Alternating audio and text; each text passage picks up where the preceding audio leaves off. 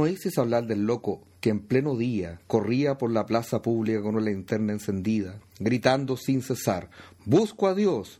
Como estaban presentes muchos que no creen en Dios, sus gritos provocaron risa. ¿Se te ha extraviado? decía uno.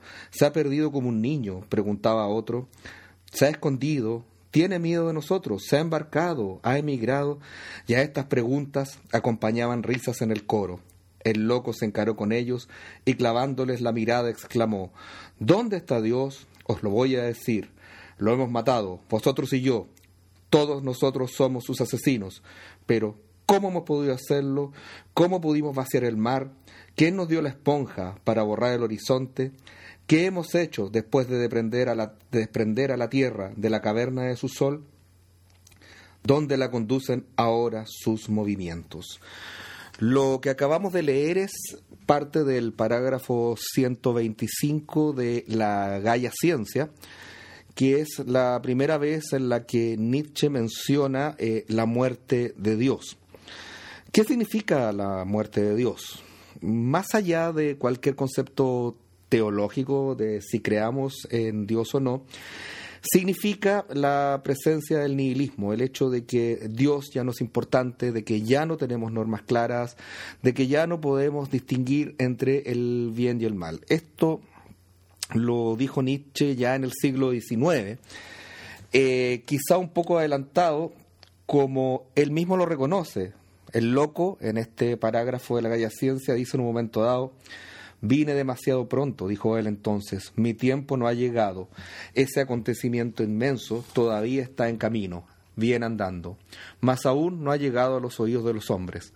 Han menester el tiempo y el relámpago y el trueno, la luz de los astros ha menester tiempo, lo han menester los actos, hasta después de realizados para ser vistos y entendidos, este acto está todavía más lejos de los hombres que la estrella más lejana y sin embargo ellos lo han ejecutado.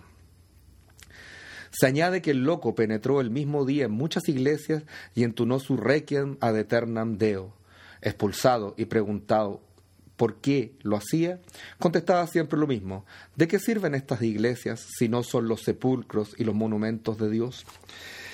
La muerte de Dios corresponde a la secularización que ya empezaba a tener lugar en la época de Nietzsche, pero que sin embargo eh, todavía no mostraba sus consecuencias. Nietzsche, como muchos filósofos, es el primero en advertir esta secularización y bueno, él habla de los últimos hombres en otro parágrafo, que son estos hombres que no se dan cuenta, que no, saben lo que significa vivir sin norma. Creo yo que de alguna manera estamos en el periodo del último hombre y en el periodo de la muerte de Dios, dado que, eh, bueno, por ejemplo, recién ahora hemos visto la caída de la iglesia, que yo he celebrado mucho en los videos. Sin embargo, eh, sin embargo, ya antes de esto, como que la norma todo se había relativizado y todo se había vuelto meramente perspectiva. A esto se refiere la muerte de Dios, cuando desaparece este sustrato duro, digamos, que era la moral, sobre todo a Nietzsche le preocupó la moral, y que era aquello que garantizaba la unidad de la cultura. Eh, este lamento del loco del parágrafo 125 de la Gaia Ciencia eh, es seguido más tarde en el mismo libro, en el parágrafo 343, por las consecuencias que tiene este, esta muerte de Dios, esta muerte de, de, este mundo metafísico con cierta seguridad. Eh, entonces ahí él dice, es que esas primeras consecuencias contra lo que debía esperarse no nos parecen tristes y sombrías, sino que al revés, se nos presentan como una especie de luz nueva, difícil de describir, como una especie de dicha, de alivio, de serenidad, de aliento, de aurora Efectivamente, nosotros los filósofos, los espíritus libres, ante la nueva de que el Dios antiguo ha muerto, nos sentimos iluminados por una nueva aurora. Nuestro corazón se desborda de gratitud, de asombro, de expectación y curiosidad.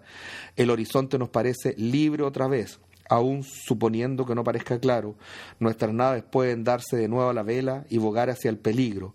Vuelven a ser lícitos todos los azares del que busca el conocimiento. El mar, nuestra alta mar, se abre de nuevo a nosotros y tal vez no tuvimos jamás un mar tan ancho.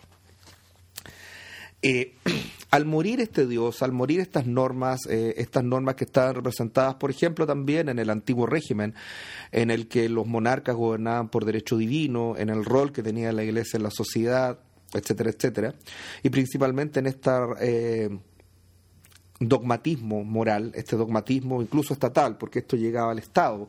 El Estado incluso en algún momento eh, obtenía su legitimidad de la Iglesia. Por ejemplo, eran los papas o los obispos quienes coronaban a los reyes. Eh, tiene para Nietzsche la gracia de que se abre un nuevo horizonte y que ahora somos libres. Podemos sencillamente eh, pensar por nosotros mismos y ya no tenemos que temer una serie de límites que eran límites que se nos habían impuesto. Esta es la otra cara de la muerte de Dios. Y en este sentido, eh, no hay que perder de vista ninguna de las dos caras, porque por un lado la muerte de Dios implica que no sabemos para dónde vamos, que nos perdemos en un montón de cosas, pero por otro lado también implica la posibilidad de que el hombre se haga cargo de sí mismo. Este hombre que en algún momento se va a hacer cargo de sí mismo va a ser el superhombre, que seguramente va a ser una noción que explicaremos en un podcast futuro, porque eso ya sería demasiado explicarlo en un solo podcast. Pero ese es el sentido de la muerte de Dios, y es por eso que nosotros partimos casi todos nuestros videos diciendo, tratando de buscarle sentido a la vida después de que Dios ha muerto. Porque en esta muerte de Dios, cada uno de nosotros es ahora responsable de encontrar su sentido a la existencia. El sentido de la existencia en la época que vivía Dios era, bueno, uno se porta bien, se come toda la comida y no le pega a los hermanos chicos y entonces uno se va al cielo. Esta vida no tenía más valor que ser la preparación para una vida eterna en la que nos íbamos a morir y nos íbamos a ir a, al cielo, si nos portábamos bien o si estábamos predestinados a este cielo según fuera una persona católica o protestante. Estoy hablando en este sentido porque este es un fenómeno estrictamente occidental, podría decir judío también, sin embargo no podría decir budista, no podría decir hindú, puesto que esta muerte de Dios es un fenómeno principalmente europeo, porque hablamos del Dios de la Biblia, hablamos del Dios de del Dios de Abraham y hablamos de Jesucristo un poco también, hablamos de la, del Dios de la Biblia. Este Dios de la Biblia va más allá que ser el Dios de la Biblia porque Dios en algún momento se salió de la Biblia y pasó a formar parte de un orden social que fue un orden social que duró alrededor de mil años, que partió en la Edad Media y que empezó a resquebrajarse con el con Descartes primero y después con la Ilustración esto es lo que mata a Dios. Por eso dice él en alguna parte, lo matamos, nosotros y yo. Al secularizar el mundo, al entenderlo científicamente, Dios fue quedando relegado cada vez a un lugar más pequeño hasta que sencillamente Dios eh, desaparece y ya no es necesario.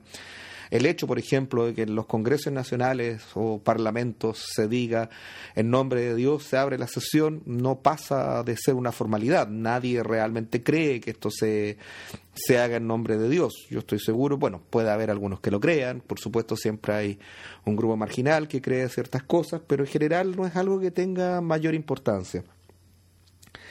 Eh, es en esta muerte de Dios, eh, en este contexto que nosotros pensamos, es en este concepto que nosotros volvemos a buscar el conocimiento y a buscar la verdad.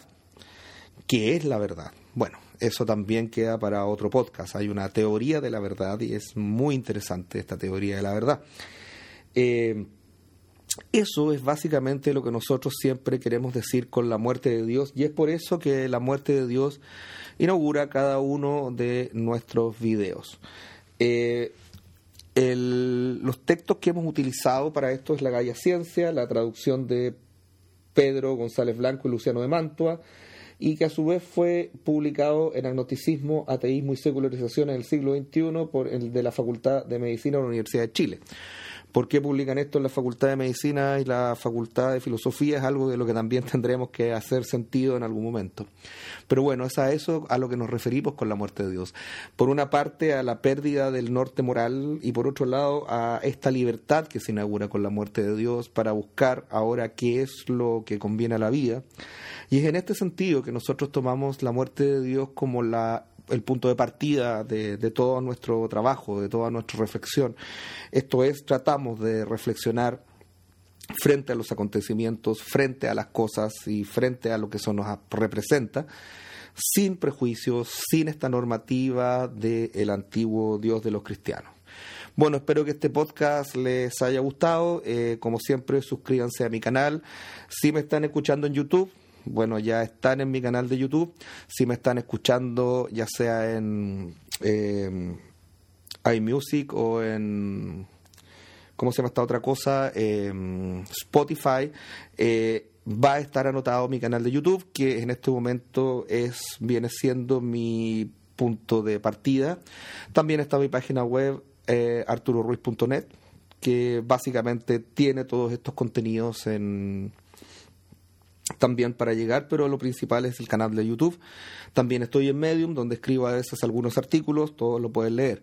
Eh, no se olviden de apoyarme en Patreon. Eh, Patreon es una plataforma en la que ustedes pueden apoyarme para que haga más videos, más podcasts y más otra cosa.